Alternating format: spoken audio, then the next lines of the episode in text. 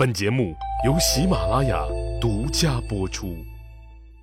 上集咱们说了，打下朝鲜的左将军荀志和楼川将军杨浦都被判了死刑。杨浦花了钱买了条命，成了普通老百姓；荀志直接掉了脑袋。汉朝在被征服的朝鲜土地上设置了乐浪、临屯、玄图、真番四个郡进行管辖。打完朝鲜以后，汉武帝刘彻决定去西域干一架，除掉一直给匈奴充当耳目。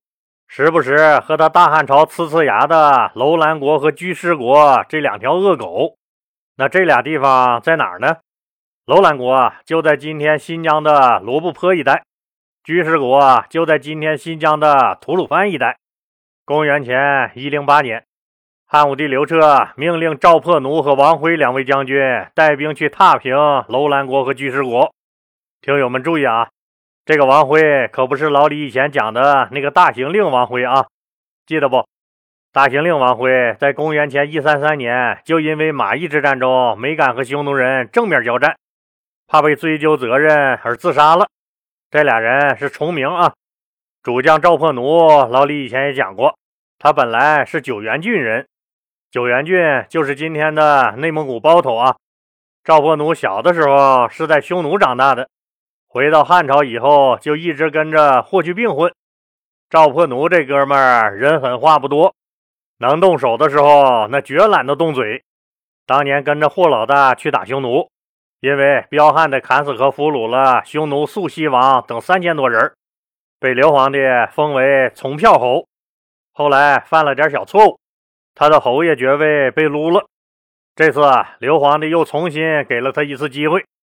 赵破奴那是摩拳擦掌，决定不辜负领导的再次信任，想要再立新功，拿回自己的爵位。赵破奴经过对敌方情况的分析，决定带七百名轻骑兵突袭楼兰国。多多少人？七百人？疯了！您先别激动啊，听结果。赵破奴的七百轻骑兵攻入楼兰国。活捉了楼兰王，然后迅速北上，大破居士国，再然后携连破两国之威势，率大军西进，威慑乌孙国和大渊国这些国家。乌孙国的首都是赤古城，在巴尔喀什湖以南和伊犁河流域一带；大渊国的首都是贵山城，就在今天的乌兹别克斯坦费尔干纳盆地一带。人家乌孙国和大渊国这些国家，从张骞第一次出使西域那时候就一直很配合汉朝，所以汉朝没有灭掉他们的理由。赵破奴把兵摆在那儿，就是为了震慑他们一下，意思就是都给我老实点啊！看见实力了没？谁敢炸刺儿，下场和楼兰居士国那都是一样的啊！然后大汉朝在酒泉到玉门关一线设立了供应粮草的驿站。和防守的哨所，这就算是划定了势力范围了呗。这次刘皇帝的战略意图，那就是要拔掉楼兰国和居士国这两颗钉子，顺便震慑一下西域其他国家，让他们不敢再和匈奴人来往。现在目的达到了，赵破奴再一次立功，被封为了卓野侯，王辉也被封为了号侯。哎，等等，老李。我们还是没听明白，啥叫七百人就把人家国给灭了，还把人家国王给活捉了？这可能吗？咱可不在讲鬼故事的呀！当然了，打楼兰国和居士国之所以七百人就轻松拿下，不是说他赵破奴有多厉害，形象多高大，伟岸的不行不行的了，就应了郭德纲同志的那句话。那句话是咋说的了？对了，不是我们多优秀，都是同行的衬托。不是赵破奴的七百人多强大，而实在是让楼兰和居士国的弱小给衬托的。楼兰国和居士国的军队是啥个样子的？老李实在没法描述。老李就提供一组数据，您呀，那自己琢磨去吧。楼兰国全国一千五百七十户人家。总人口一万四千一百人，武装部队总人数两千九百一十二人，这两千多人里面还包括腰软肚硬、根本拿不动武器的一堆领导同志。没准这些当兵的，那平常还得维持个社会治安，抓个赌、抓个嫖、扫个黄、打个黑啥的，顺便还得解决一下邻里纠纷。您就想吧，真正能拿起武器冲上来干仗的士兵能有几个？居士国那就更可怜了，全国七百户人家，总人口只有六千零五十人，武装部队总人数一千八百六十五个人。就这实力，在赵破奴的突袭下，那还不瞬间就瓦解了？不过也因为这次赵破奴胜利来的太容易了，导致几年以后汉朝吃了大亏。这个老李到时候再讲。对了。你可别以为楼兰和居士国就是西域三十六国里面最小的国家了啊！论实力，楼兰国人家可是排在第九名的，居士国也能排在第十二位。西域三十六国里最小的国家是丹桓国，全国二十七户人家，总人口一百九十四人，武装部队总人数四十五人。丹桓国是有记载以来中国历史上最小的国家。听老李的故事，是不是特长知识？喝酒的时候，是不是可以拿出来吹个牛波啥的？这该打的也打了，该吓唬的这也吓唬了。大汉朝刘皇帝的威名也传出去老远老远了。咱让汉武帝刘彻歇上一会儿，享受一下生活。实际上，出外打仗刀口舔血的营生，那都是兄弟们干的。刘皇帝的生活那还是很滋润的。没事儿就拜个神、祭个天、听个小曲儿啥的。人家刘皇帝简单听个曲儿，就听出了一个好事来。啥好事啊？汉武帝刘彻得了一位倾国倾城的奇女子。这真是生活总有新惊喜。皇帝得到一个倾国倾城的美人儿，那很正常。怎么这倾国倾城的美人还是个奇女子呢？这事儿还得从那个一直以向亲弟弟刘彻推销美女为荣的平阳公主说起。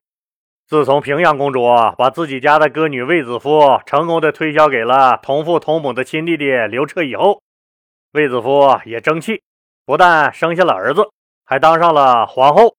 卫子夫自然是对平阳公主千恩万谢。汉武帝刘彻对这个亲姐姐平阳公主，那也是笑脸相迎，照顾有加。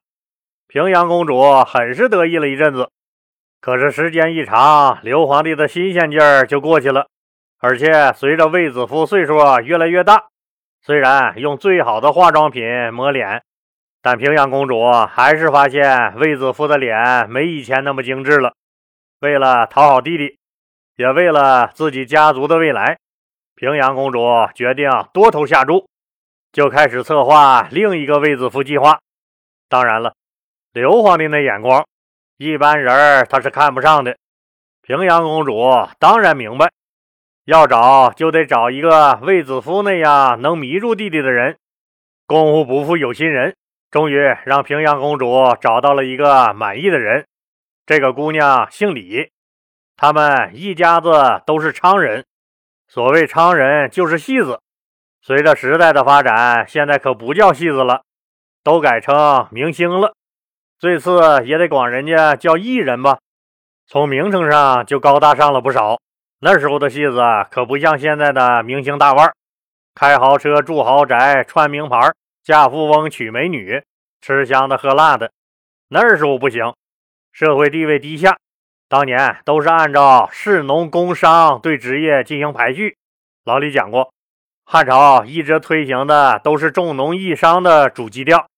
商人是社会最低等级的一个阶层，而戏子更是不入流，地位还在商人之下，阶级等级也是按照官士民排在民之下，是最低等的人。在权贵士大夫眼里，那戏子从来都是下九流，不值一提。在这种情况下，李姑娘一家子都是戏子，您就琢磨琢磨他们家的社会地位有多低吧。老李讲过，卫子夫就是戏子，在平阳公主的包装和策划下进入了皇宫，获得了人生的大飞跃。现在平阳公主就是要培养包装李姑娘，让她走卫子夫的老路。为什么平阳公主要选戏子培养呢？当然是有原因的。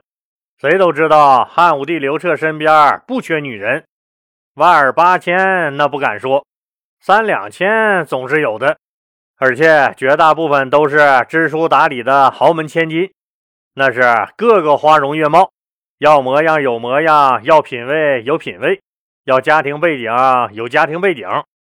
怎么就让一个低贱的歌女卫子夫当了母仪天下的皇后了？这就是平阳公主再次培养一个歌女献给弟弟刘皇帝的原因，因为他们社会地位低，从小上台演出，所有的吃喝都靠观众的赏钱，所以他们从小就懂得看人脸色，也最会揣摩观众的心理，知道怎样取悦观众。说人话就是。知道怎么取悦男人，让那些臭男人高兴，多多给他们赏钱。这种活他们是最有办法的。而且他们还有一个优势是平阳公主所看重的，那就是他们社会地位低下，对改变命运的渴望无比强烈。对怎样取悦男人，他们是放得很开的，不是那么保守，能很好的接受平阳公主为他们安排的专业技术培训。这些培训的内容自然包括怎样用身体愉悦男人的那些不可描述的招数，意思就跟前几年东莞火爆时那些管事服务的什么管事三十六式的意思差不多。目的当然就是保证李美人在刘皇帝众多的女人中，让刘皇帝感到新鲜，让他感到享受，让他迷恋住李美人的身子才行。一般人家的女孩放不开不说。临阵一怯场，动作要领就都给忘了，根本做不到位。皇帝那么多女人，可能给你的机会这辈子只有一次，没有点特色那可不行。刘皇帝早就对那些唯唯诺诺、大气儿也不敢出，只知道顺从的跟咸鱼一样一动不动的女人厌烦了。反正这第一次机会抓不住，就永远没有以后了。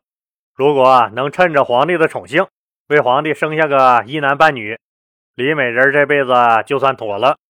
李美人妥了，推荐她的平阳公主就更安逸了。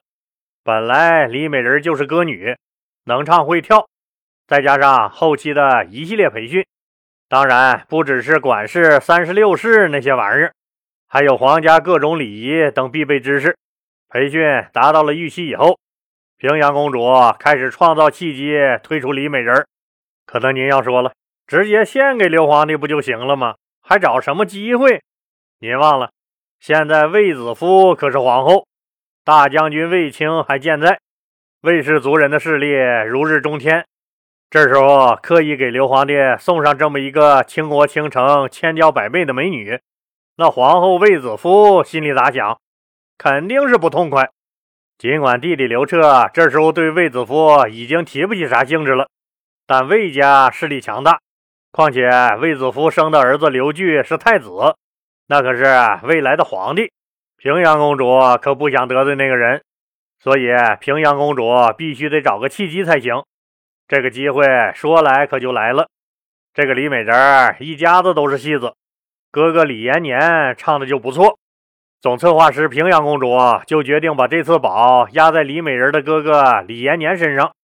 老李讲过，汉武帝刘彻大兴土木工程，祭祀天地。既然祭祀，就得有人奏乐。平阳公主就把歌手李延年推荐给了刘皇帝。李延年不但歌唱得好，还能谱曲儿。每次写新歌、谱新曲儿，都让刘皇帝觉得很新鲜。既然是姐姐推荐的，歌又唱得那么好。刘皇帝就把李延年留在了身边。又过了一段时间，平阳公主觉得差不多了，就来拜访弟弟刘彻。刘皇帝一看姐姐来了，那设宴款待吧。席间自然是有歌舞表演等一些祝酒项目。轮到李延年上台表演时，李延年就把特意为刘皇帝量身打造的、改变了无数人命运。甚至可以说改变了大汉朝国运的一首新歌唱了出来。至于李延年唱了什么歌，怎样改变了很多人的命运，咱们呢下集接着说。老李希望听友朋友们动动您发财的小手，继续给老李的节目点红心、打 call 和转发到朋友圈、微博、头条、QQ 等社交媒体上，让更多的人都能听到老李讲的故事。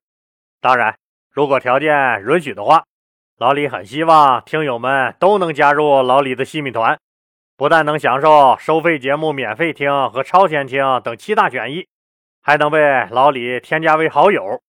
有了一个咱们双方互相交流的私人空间，老李人生阅历丰富，又是研究历史出身，也有一定的社会地位，也可以说经历和见过不少的事儿。虽然不敢说做什么人生导师，但很多事儿也都看得很透。老李对西米团的家人每条信息都是亲自回复，您的喜悦咱们共同分享，您的疑惑咱们一起解决。西米团是咱共同的家园，老李欢迎您的加入，谢谢您的支持。